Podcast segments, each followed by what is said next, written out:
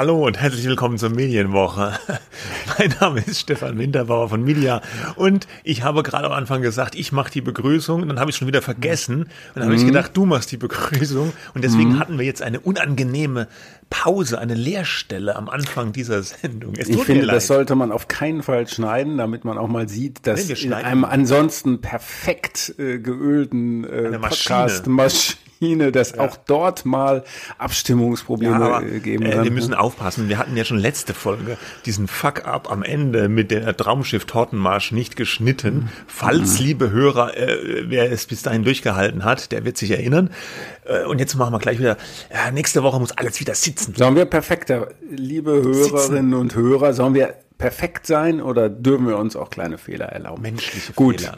Ja, Gut, jetzt sind wir reingestolpert. jetzt sind wir reingestolpert. Äh, das macht ja So. auch nichts. Ähm, ja, Ich muss mir aber keine Sorgen um dich machen, wenn du jetzt sofort wieder Themen oder Absprachen vergisst. Doch, eigentlich noch- schon. Ich habe mittlerweile die Aufmerksamkeitsspanne einer Stubenfliege. Es ist ganz schlimm. Ich muss mir alles aufschreiben. Und am besten noch mit Alarm. Weißt du, dass irgendwo, irgendwo bimmelt's dann. Äh, Besprechung, Bimmel, Bimmel, Abgabe hier, Bimmel, Bammel. Ganz, ganz schlimm. Äh, wie nennt Ich habe auch eine das? Produktionswoche ähm, bei meiner Arbeit und äh, da auch viele Verpflichtungen. Aber komm, Wir wollen uns jetzt nicht rumjammern. rumjammern. Alle haben viele Termine Ja. und Corona und sowieso. Wir Ja, fangen jetzt einfach an und wir fangen mit einem Thema an, das wir immer wieder ja mal haben, Google und die Verlage. Und sogar in der vergangenen Ausgabe haben wir ja auch schon mal über das Kartellamt gesprochen, äh, dass Google eine überragende ähm, Marktstellung zugewiesen hat, über eine überragende marktübergreifende Bedeutung für den Wettbewerb zugeschrieben hat. Und das hat das Bundeskartellamt gemacht, um Google besser kontrollieren zu können. Äh, also auch im Vorhinein, ne? also so ein bisschen wie Crime Prevention, äh, diesen ganzen äh, Science-Fiction-Film. Ja, die können jetzt schon prüfen, bevor überhaupt jemand festgestellt hat, da ist wahrscheinlich eine Marktverzerrung passiert. Sie wollen eine Marktverzerrung im Vorhinein ausschließen. Und ein Teil dieser eingehenden Prüfung von Google und verschiedenen Aktionen oder Aktivitäten von Google.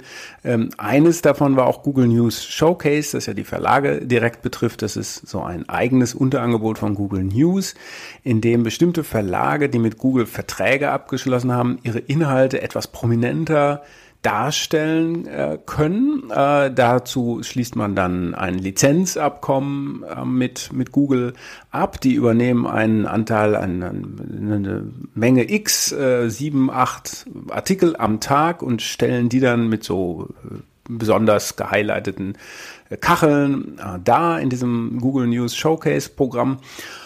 Und ähm, da hatte schon damals bei Einführung einige ja, Probleme sind da schon aufgeworfen worden. Mit wem werden da die Ver Verträge abgeschlossen? Wie hoch sind die? Und äh, vor allem, äh, es soll ja auch gleichzeitig das neue Urheberrecht durchgesetzt werden, das da heißt, Google und andere Aggregatoren müssen zahlen für die Nutzung von Inhalten ähm, auf, durch die Suchmaschine. Und das ist jetzt sozusagen so ein separates äh, Abkommen, so ein bilaterales Abkommen, was die Verlage dann individuell mit Google abschließen. Und gibt es da irgendwelche Verbindungen in den Verträgen? Mir lag da einer vor damals, wurde zum Beispiel ausdrücklich festgehalten, in dem, den ich hatte zumindest, wenn du, lieber Verlag, mit uns kooperierst, dann darfst du uns bitte nicht gleichzeitig aufgrund anderer gesetzlicher Bestimmungen noch äh, zusätzlich zur Kasse bitten. Ja, ähm, äh, dann gab es eine äh, Sonderwurst beispielsweise für äh, Axel Springer, also meinen Arbeitgeber, die so einen Deal mit Facebook abgeschlossen haben, Sonderwurst, äh, früher bekannt als Extrawurst, okay. Mhm. wo sie sich dann ausdrücklich zugesichert haben, nein, Teil dieses Abkommens ähm, mit Facebook ist jetzt nicht das Leistungsschutzrecht, das muss separat geregelt werden. Das ist dann also wieder sozusagen sauber. Da haben, glaube ich, viele andere Verlage gesagt, wollen wir auch. So. Und was sagt jetzt das Kartellamt? Das Kartellamt hat schon mal im vergangenen Sommer angekündigt, Google News Showcase. Das schauen wir uns mal näher an. Und äh, möglicherweise problematisch, denn ähm, äh, das Bundeskartellamt hat jetzt schon mit Google gesprochen und ähm, ursprünglich hatte Google angekündigt, dieses, dieses Google News Showcase Angebot in die allgemeine Google-Suche einzubinden. Ne? Also wenn du jetzt zum Beispiel nach irgendwas Aktuellem suchst, dann würden die Suchergebnisse gehighlightet da oder einfach angezeigt. Ähm, und gleichzeitig würde es Beispiele geben von Google News Showcase, also Spiegel, T-Online und wer da sonst noch äh, Abkommen hat äh, mit Google, ähm, die würden dann nochmal irgendwie auf einer Kachel angezeigt, hier und hier noch ein besonderes Verlagsangebot, ähm, Angebot Google News Showcase. Das dürfen Sie jetzt, das haben Sie schon wieder zurückgezogen, denn das Bundeskartellamt hat befürchtet, dass wenn man so vorgeht, dass es dann eine äh, Bevorzugung von Google äh, gibt, weil die ja nun dieses besondere Abkommen mit dem Verlag abgeschlossen haben. Oder dass es äh, gleichzeitig eben auch eine Benachteiligung anderer äh, Verlagsangebote ist, die eben kein Google News Abkommen äh, ähm, haben. Ja. ja. Und äh, gleichzeitig will das Bundeskartellamt jetzt auch nochmal besonders ähm, überprüfen, ob äh, eben das, was ich eben angesprochen habe, ob es da eine Querverbindung gibt zwischen der, der, äh, der Lizenzzahlung im Rahmen des Urheberrechts, also dieses Verlegerrecht, was jetzt gesetzlich verabschiedet worden ist. Da müssen die ähm, äh, Aggregatoren zahlen an die Verlage, wenn sie, äh, wenn sie ihre Inhalte nutzen. Gibt Ausnahmen, aber so mal grob gesagt. Und gleichzeitig gibt's halt eben diese, diese Verlagsdeals, die sie individuell abgeschlossen haben, äh, heißt das jetzt, äh, dass, dass das mit in Konkurrenz miteinander steht, dass Google sagt, äh, ja, wie ich eben aus diesem Vertrag zitiert habe, ähm, ja, nee, äh, eins geht ja nur. Ne? Mhm. Es müssen eigentlich zwei separate Verträge dann abgeschlossen werden und man könnte dann vermutlich nicht sagen, nee, das eine macht das andere überflüssig. Ne? Der, der, der bilaterale äh, Vertrag äh, heißt dann, dass man auf das Leistungsschutzrecht, äh, die Wahrnehmung dessen verzichten muss. Ja. Mhm. So. Und dann letztes, es wird auch noch geprüft, ob da auch wirklich jeder dran teilnehmen darf. Ähm, also ein Verlag, der zum Beispiel nicht angesprochen wurde, ob der jetzt aber gerne möchte, bei Google News Show, News Showcase aufgenommen zu werden, ähm, können die sich dann da sozusagen rein äh, rein äh, klagen, rein nicht klagen, aber so rein verhandeln, ja? Rein verhandeln. Oder kann Google auch sagen, nö, also hier äh, Verlagsgruppe schieß mich tot, äh, wollen wir nicht oder so. Ja, ja, ja. ja Weil es ja. muss ja diskriminierungsfrei sein. Diskriminierung heißt dann eben kein Verlag, kein Anbieter von Informationen darf dann benachteiligt werden. Mhm. Ja.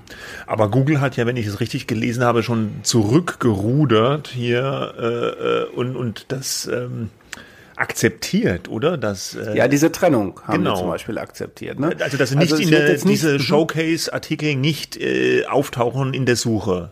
Genau. Ja. Wo tauchen die denn noch auf? Bei Google News dann?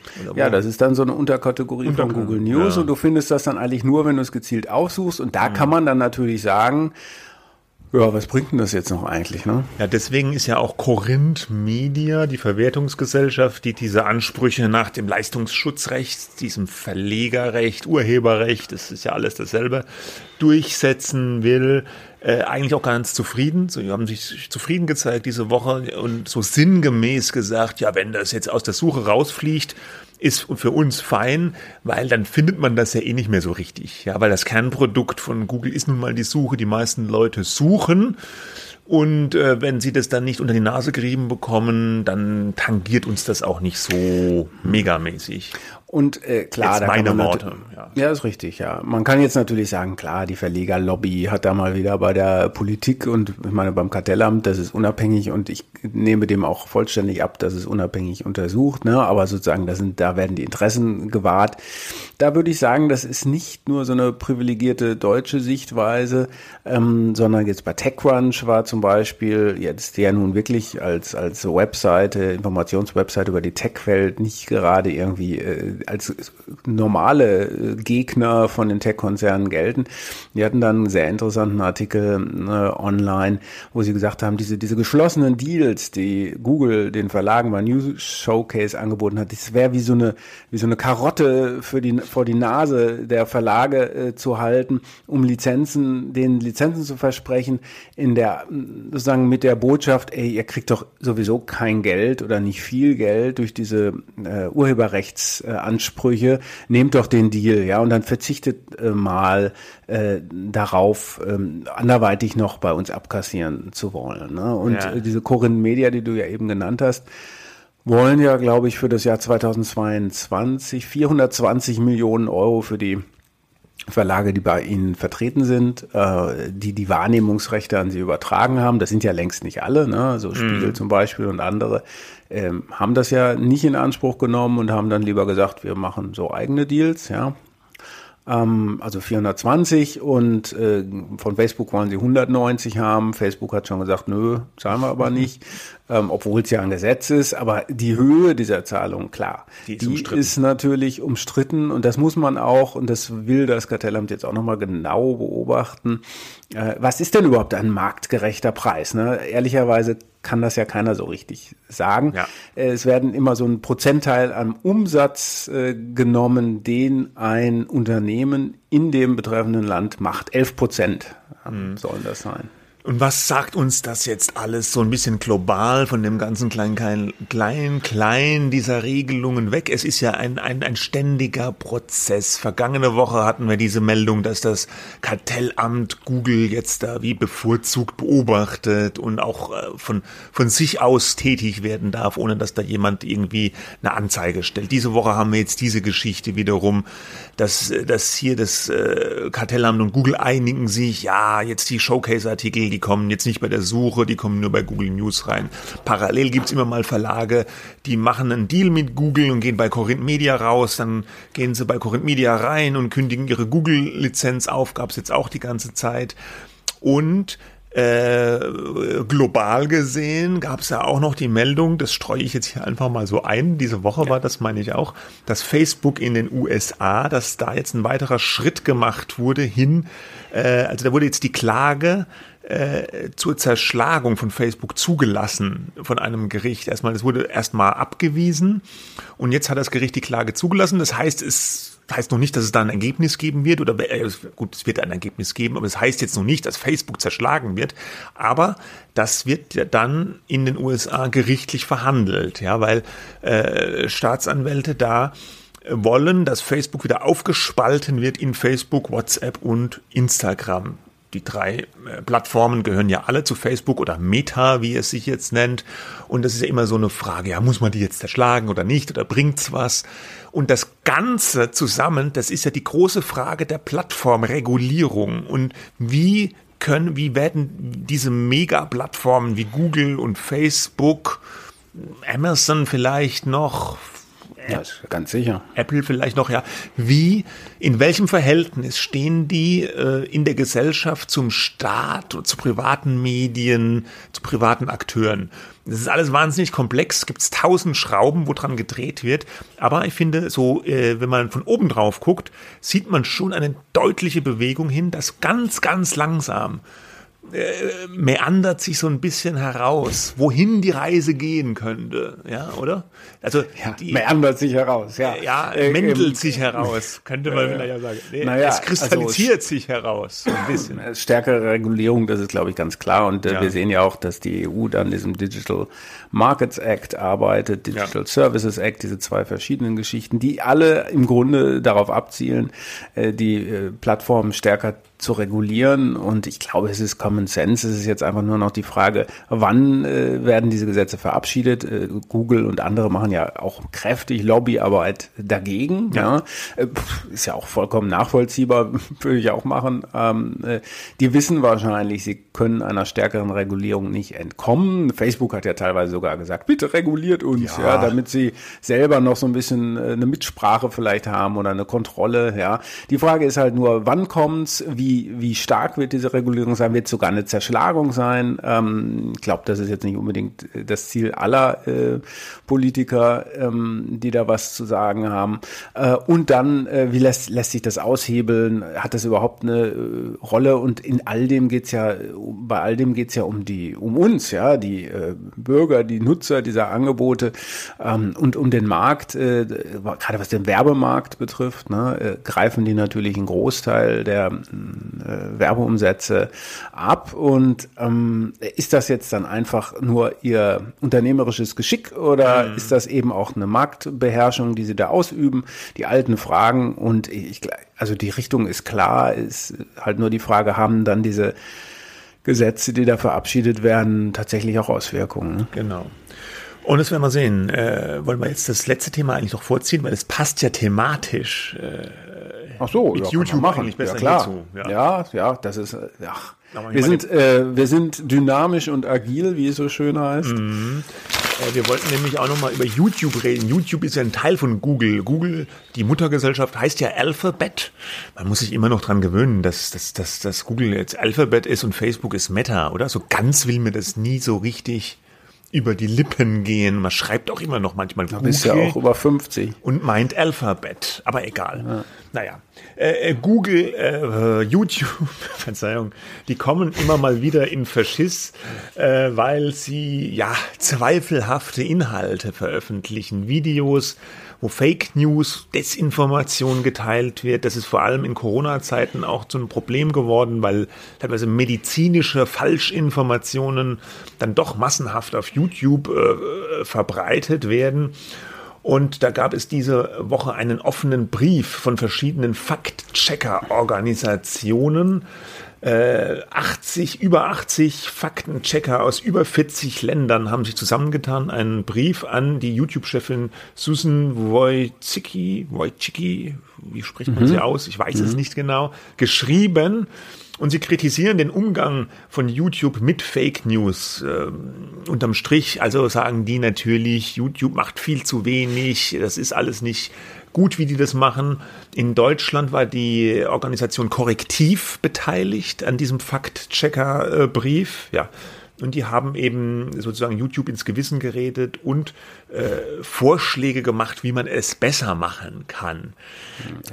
Zum Beispiel haben sie gesagt, äh, lösche diese Videos nicht, die da ähm, solche Verschwörungsgeschichten zum Beispiel verbreiten oder eben auch Falschinformationen über, über Covid, ja, ähm, sondern ähm, die müssen quasi mit, mit gefact-checktem äh, Inhalten gekontert werden, wenn ich es richtig verstanden habe, ja. Ja. Ähm, äh, also das, äh, ist, äh, sie, sie sagen das auf Englisch, dass ihre Erfahrung ihnen gezeigt hat, äh, dass surfacing fact-check information is more effective than deleting content. Also, dass quasi in dem Fall gute Inhalte die schlechten verdrängen. Normalerweise ist es ja immer äh, anders. Ne? Ist das nicht Ja, so diese, diese doch. wirtschaftswissenschaftliche, äh, finanzwissenschaftliche Weisheit, dass Negativity das schlechte bias. Geld also nee, das ist schlechte so. Geld, das gute Geld, was auch immer, ja, irgendwas aus dem Studium.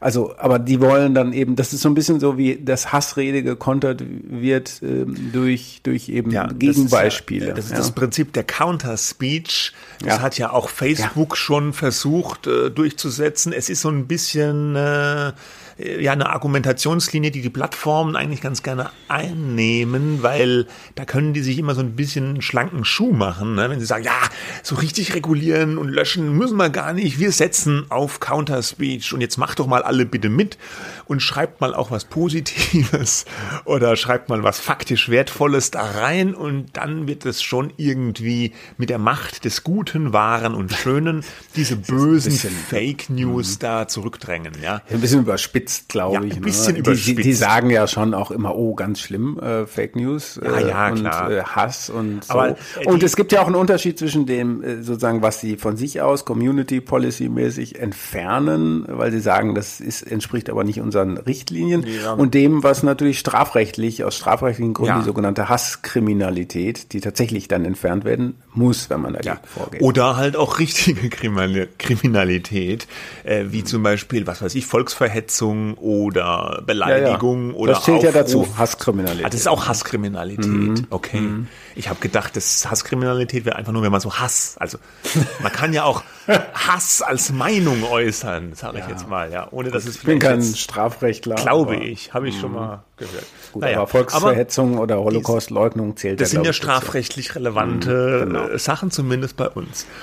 Aber äh, die Vergangenheit lehrt so ein bisschen, meiner Wahrnehmung nach, dass die Sache mit dem Counter-Speech auch nicht so richtig bis zum letzten Ende hin durchfunktioniert. Ne?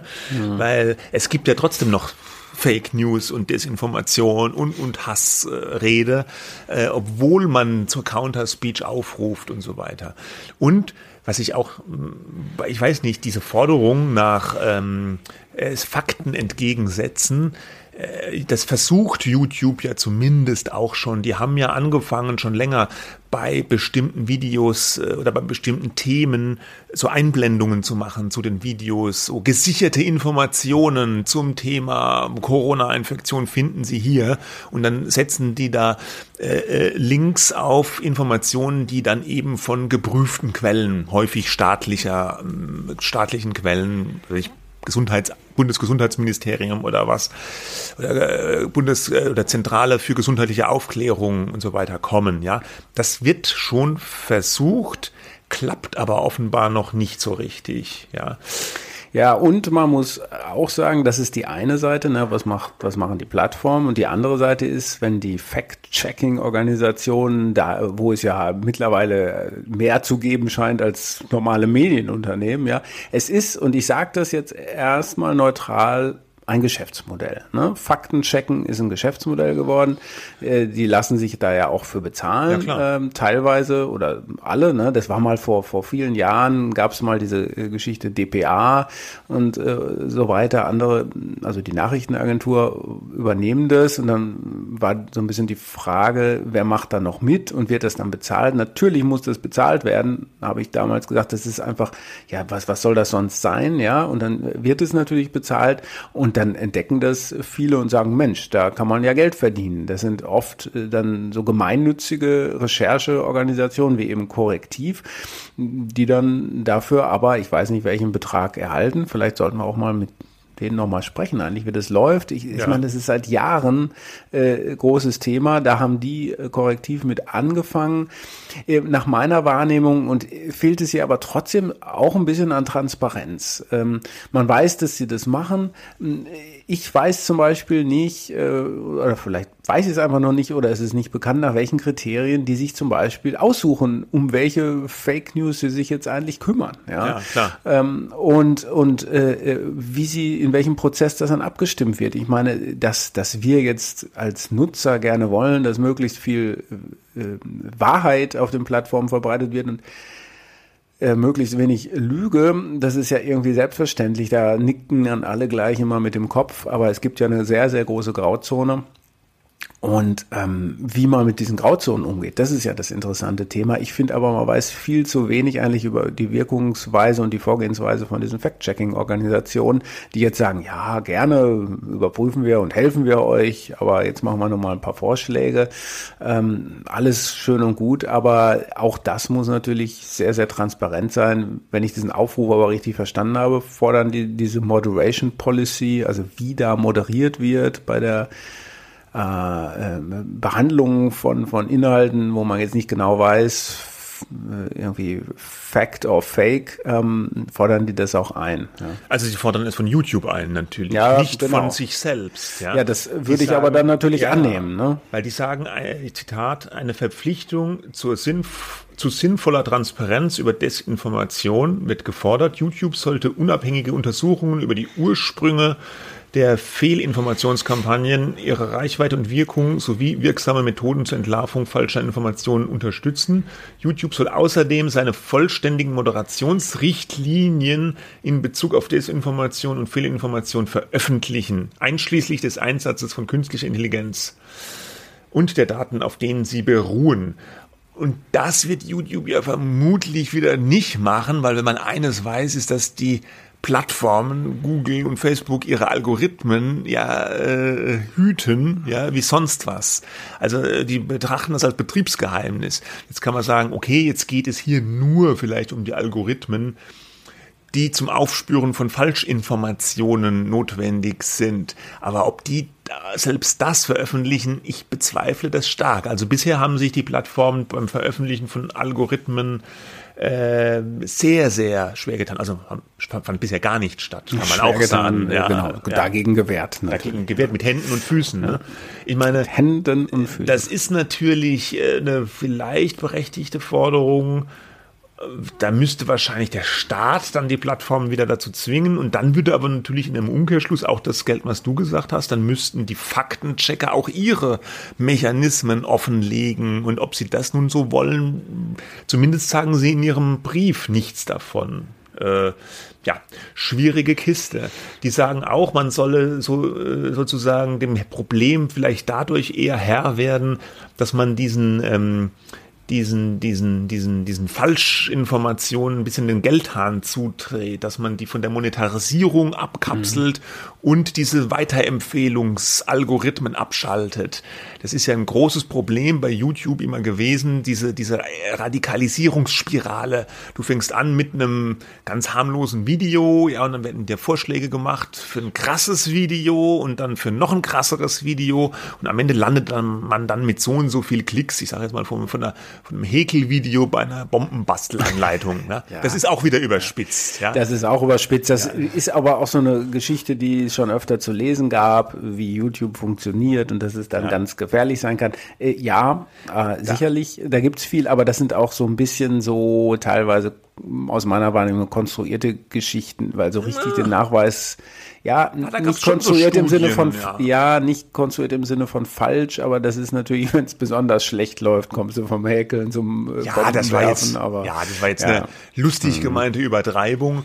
Äh, Aber man muss auch sagen, äh, YouTube hat ja auch schon äh, was dagegen getan. Die haben ja die Hürden höher gelegt, dass äh, Kanäle erst ab einer bestimmten Abonnentenzahl überhaupt sich über Anzeigen monetarisieren lassen können und so weiter. Und ich meine, sie haben auch die Regeln dieser Empfehlungsalgorithmen schon nachgeschärft. Die ja. tun schon was, aber ja. natürlich, die Kritiker sagen, es, reich, es reicht nicht, weil ja, es ist immer noch mh, so viel ja. Fake News auf der Plattform. So, A, äh, sie behaupten natürlich sehr viel, dass sie ganz, ganz besorgt immer sind und schon was getan haben. Ich glaube, man kann festhalten, die haben, sie haben was getan, weil sie was tun mussten. Sie haben aber nicht so viel getan, wie sie tun hätten können, weil es natürlich auch ihr eigenes Geschäftsmodell äh, betrifft. Und sie versuchen da einen Mittelweg zu finden und die äh, Politiker und die Lobbyorganisationen wollen halt, dass sie noch mehr äh, tun dagegen und noch mehr Geld da reinstecken. Ich glaube, in Wahrheit ist ja YouTube, äh, wenn wir jetzt von YouTube sprechen, aber auch andere Plattformen, ist so ein Monster. Ähm, das lässt sich halt ja. bis zum gewissen Grad äh, regulieren. Und das ist natürlich erstmal grundsätzlich ein Problem. Du kannst das nicht monitoren äh, eins zu eins, ja. aber das haben die ja oft als Entschuldigung hergenommen, so wie, wie das können wir alles gar, gar nicht machen. Ähm, aber, pro Minute äh, 100 Stunden ja. hochgeladen oder was weiß ich. Wer will das alles angucken? Ja. Ja. Aber das ist halt kein Argument ähm, dafür zu sagen, naja, dann sind wir mit, mit 50 Prozent äh, auch zufrieden, was man tun kann, sondern das ist ja ein privatwirtschaftliches Unternehmen, äh, das äh, eine, eine Weltmacht hat. Und da könnte man jetzt eigentlich verlangen, dass sie halt dann eben doch noch ein bisschen mehr tun als Ja, aber ich glaube, das, was du gesagt hast, das ist ein Monster geworden. Und man kann das gar nicht kontrollieren. Ich glaube, das ist der Kern von ganz vielen Problemen mit den Plattformen. Mhm. Die, die, die sind außerhalb mittlerweile jeder möglichen Kontrolle. Auch wie willst du YouTube kontrollieren? Wie willst du Facebook kontrollieren? Wie willst du in jede Unterthread von Kommentaren das kontrollieren, wer da was sagt, was strafbar ist? Naja, oder? also ähm, die, die haben ja zum Beispiel, was jetzt Covid angeht, äh, haben die ja so Richtlinien, ne? Und dann zählen sie zum Beispiel auf, ne? Also äh, ähm, was ist nicht erlaubt auf YouTube? Leugnung, dass Covid-19 existiert. Behauptung, dass bisher niemand an Covid-19 gestorben ist. Behauptung, dass es sich bei Schutzimpfung jeglicher Art um eine garantiert wirksame Methode zur Prävention von Covid-19 handelt. Behauptung, dass eine spezielle Behandlung oder ein bestimmtes Medikament ein garantiert wirksames Heilmittel gegen Covid-19 ist. Behauptung, dass bestimmte Personen aufgrund ihrer ethnischen Herkunft oder Nationalität immun gegen Covid-19 sind. Uch, Inhalte, die bei, Inhalte, die bei Krankheit dazu ermutigen, Hausmittel zu nehmen, statt sich medizinisch behandeln zu lassen und so weiter und so weiter und so weiter. Wenn das alles jetzt von Maschinenintelligenz äh, weg gekerchert werden könnte. Ja, aber das kann das kann's ja nicht. Das können sie nicht und außerdem wäre die Wahrscheinlichkeit, dass sie dabei sehr viel Zeug auch löschen. Eben.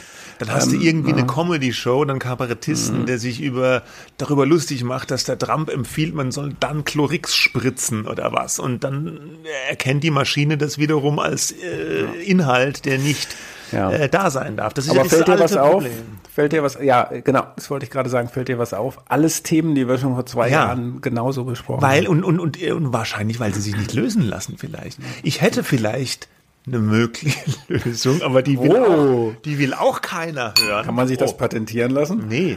äh, ich glaube, äh, diese Idee, das, das, das wird von ganz vielen Netzaktivisten und Experten äh, total verdammt.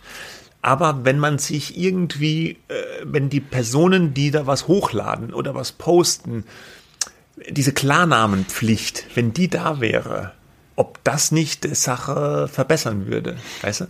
Wenn ich mich irgendwie, ich müsste mich registrieren, bevor ich da was ins Internet stelle.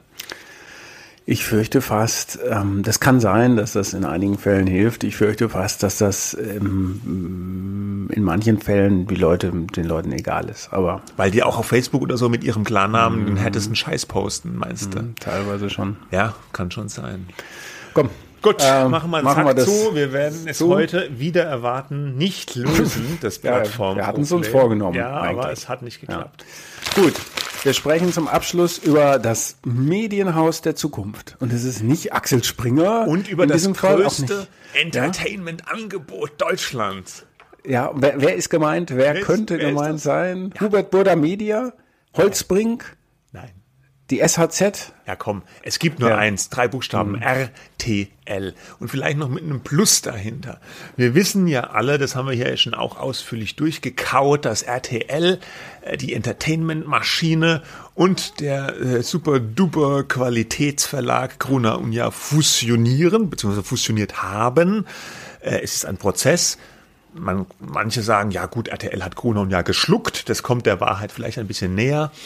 Und äh, in dieser Woche und in diesen Tagen können wir nun so langsam besichtigen, wie das neue Gebilde RTL plus Gruner und Ja so aussieht und so wird.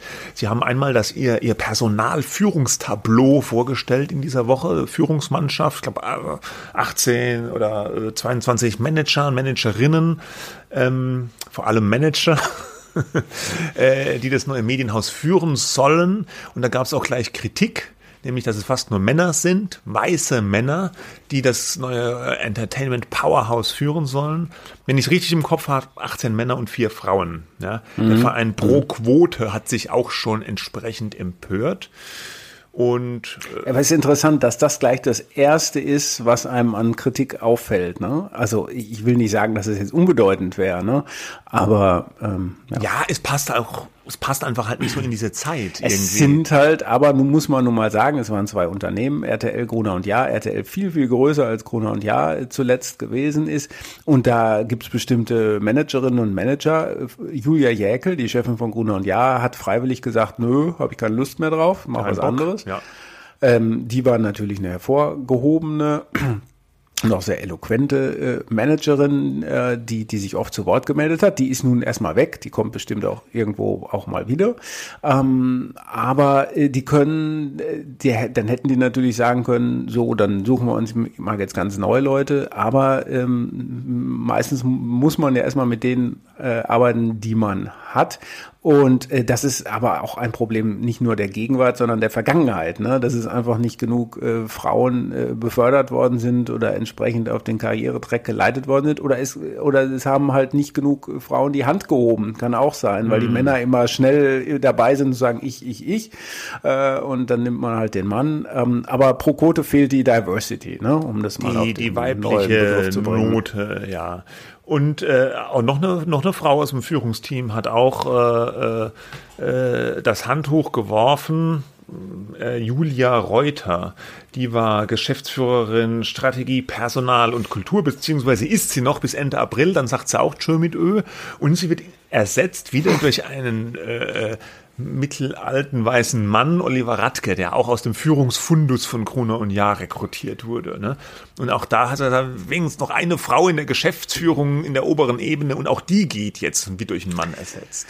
Ich finde es ja durchaus bemerkenswert, ähm, dass jetzt äh, zumindest in der Wahrnehmung nach außen, wenn, wir die Namen anschauen, um die es ja oft geht, äh, ja viele Gruner und Ja Leute da plötzlich eigentlich das Sagen haben ja. bei RTL, die von Fernsehen vorher noch nicht so viel Ahnung hatten, aber vielleicht braucht man ja auch keine Ahnung vom Fernsehen machen. Vielleicht soll ja hier der Beweis angetreten werden. Ich kann mich auch irren. Ne? Also natürlich Henning Tevis zum Beispiel von RTL ist jetzt, hat die Gesamtverantwortung äh, für die Fernsehsender, außer für NTV, ja, oder Stefan Schmitter äh, für alle, für alle journalistischen Inhalte, Bewegtbild, Digital, Audio, Print, äh, zukünftig. Wobei Gut, der, der kommt der, vom Radio ne? vor allem, ne? Ja, aber eben auch RTL. Ja, ja RTL so. Radio. Also gibt auch andere Beispiele, aber ich war dann doch erstaunt. Also die Marke Gruner und Ja wird jetzt vielleicht irgendwann beerdigt und das aber äh, sie lebt fort umbenannt. in ihren Managern. Aber die Manager dürfen, die Manager weitermachen. dürfen weitermachen. Der Oberchef, ich meine, es ist eine Co-Chef.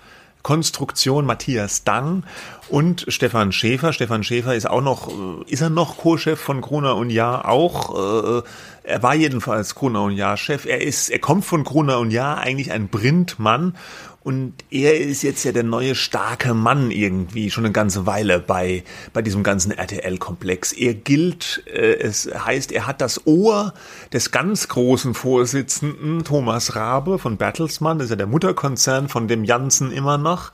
Ja, besser, er hat das Ohr, ja. Wenn er es nicht hätte. Ja, dann wäre er schon weg. Ja. Hm. Und Weil, auch äh, der Rabe äh, ist ja auch Chef von der RTL Group. Ja, ja. ja. Und und der der tut jetzt ja sogar seinen Sprecher da installieren. Also der der bisherige Gruner und Jahr Kommunikationschef, der wird jetzt RTL Kommunikationschef. Das klingt jetzt vielleicht wie eine Petitesse, ist aber schon finde ich ganz bezeichnend. Ja, das selbst der Sprecher ja. wird jetzt ausgetauscht und wie du schon sagst, die Managerriege, die streckt eine starke Gruner Handschrift, aber äh, gleichzeitig wird Gruner irgendwie als Marke und als Haus so aufgesaugt in RTL. Das ist irgendwie so eine ganz komische Mischung. Ne? Ja, ähm, wie das immer so ist. Ich fand eigentlich zwei andere äh, Geschichten, die so ein bisschen konkreter sind. Also klar, Personalien sind konkret, aber so darüber hinaus interessant. Ähm, nämlich, dass, dass da ein Fernsehableger von Gala äh, kommen Gala soll, TV, dem, ja. diesem Promi-Magazin, und das Stern TV ja. jetzt auch am Sonntag läuft. Ja, toll, toll, toll. Das äh, ja auch am Sonntag und auch noch an anderen Tagen. Äh, auch? Stern TV oh. äh, breitet sich jetzt über das ganze Programm aus, weil man will ja jetzt noch viel, viel crossmedialer werden. Und die tollen Marken wie Stern und Gala eben, sind ja Zeitschriften von Gruner, äh, auch ins Fernsehen bringen. Stern war ja schon da mit Stern TV, aber jetzt eben noch mehr.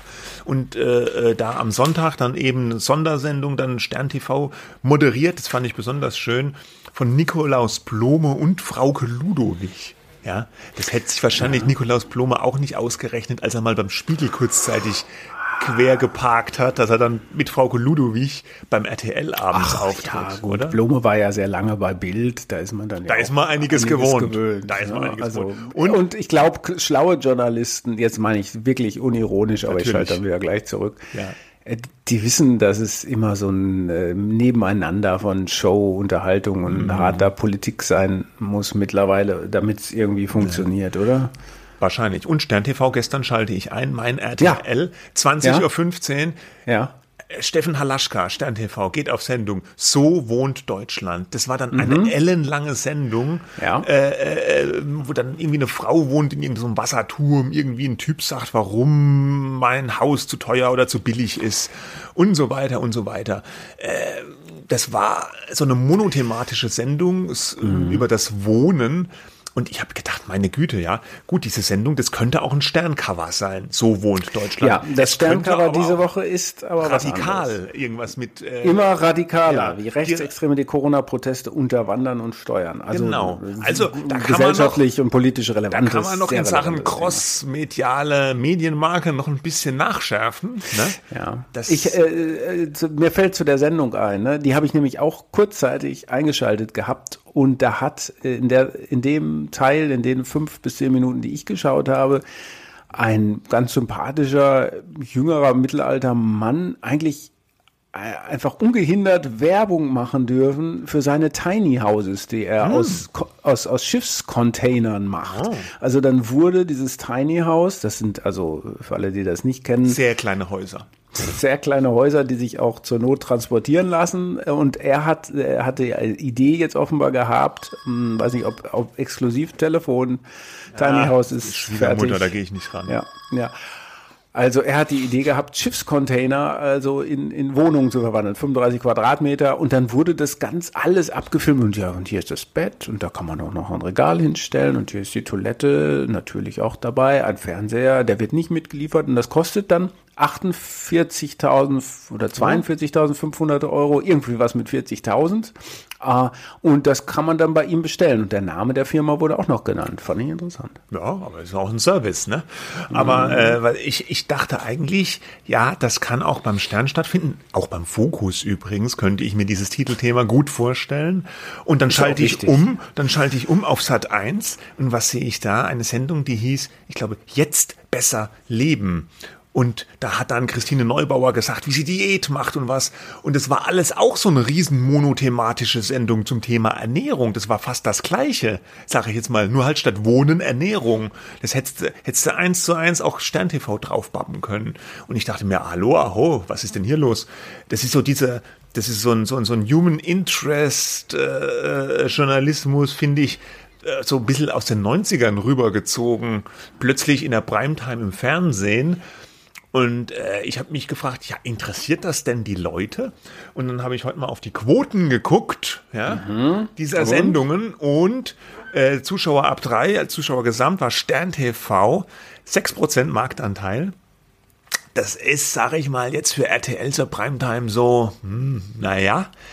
Es war aber die meistgesehene Privat-TV-Sendung um 20.15 Uhr gestern, hm. Stern TV. Und die Sat 1, das Sat 1 Pendant mit Christine Neubauer und der Diät, äh, das waren, uh, ich glaube, 1, irgendwas Prozent Marktanteil.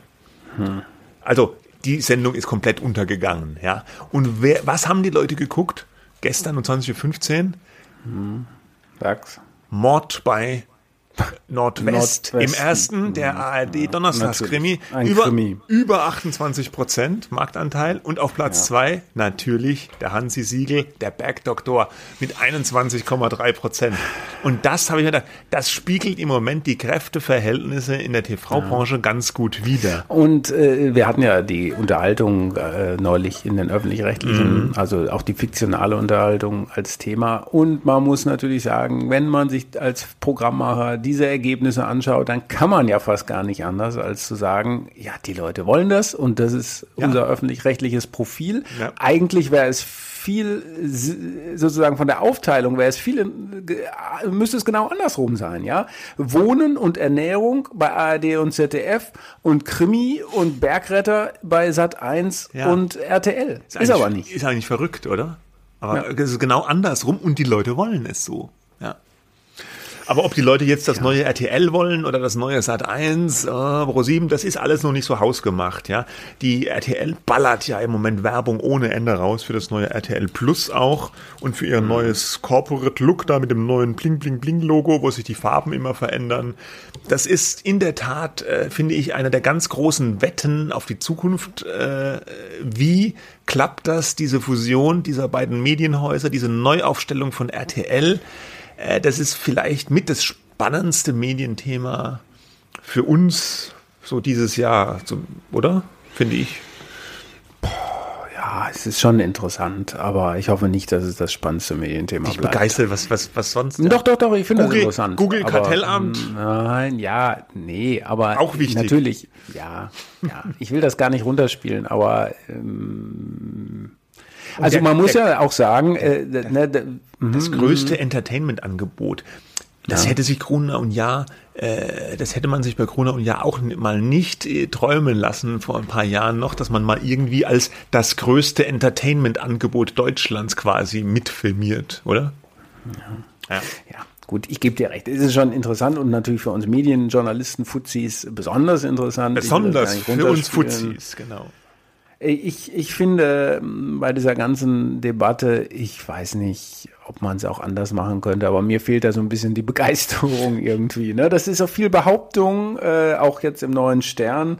Ähm, auf äh, einer Doppelseite wird den Lesern dann erklärt, mehr ist mehr. Ja, warum der Stern jetzt ein Teil von RTL Deutschland ist.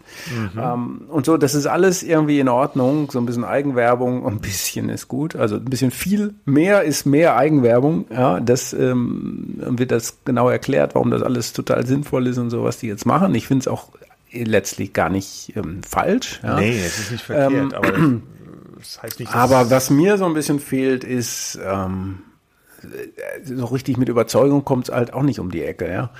Ja gut, aber man weiß ja, dass das die Begeisterung bei, bei, den Gruner und Ja-Mitarbeitern zumindest sich doch in gewissen Grenzen hält, ob ja. dieser neuen Entwicklungen. Ne? Und wir Medienjournalisten müssen das ja ohnehin sehr, sehr kritisch. Äh, sehr, bleiben. sehr kritisch, weil ja. ja. das ist unser Auftrag äh, im, ich habe noch hier, damit können wir vielleicht schließen, mhm, äh, aus der Pressemitteilung zum neuen RTL. Das hat mir besonders gut gefallen. Die beiden äh, RTL-Chefs, Matthias Dang und äh, Stefan Schäfer, die reden jetzt ja nur noch gemeinsam in der Pressemitteilung. Das finde ich besonders ja. schön, dass da ja. immer nur gemeinsame Zitate gemacht werden. Das ist nicht nur beim RTL so, auch bei anderen Firmen aber da gab es ganz viele Phrasen und dann haben sie unter anderem gesagt, mit diesem Team ehrlicher Arbeit und gemeinsam mit allen Kolleginnen und Kollegen bauen wir das Medienhaus der Zukunft. Und mir hat besonders gefallen mit ja, ehrlicher Arbeit. Ehrliche Arbeit. Ja, ja. ehrliche Arbeit. Ja.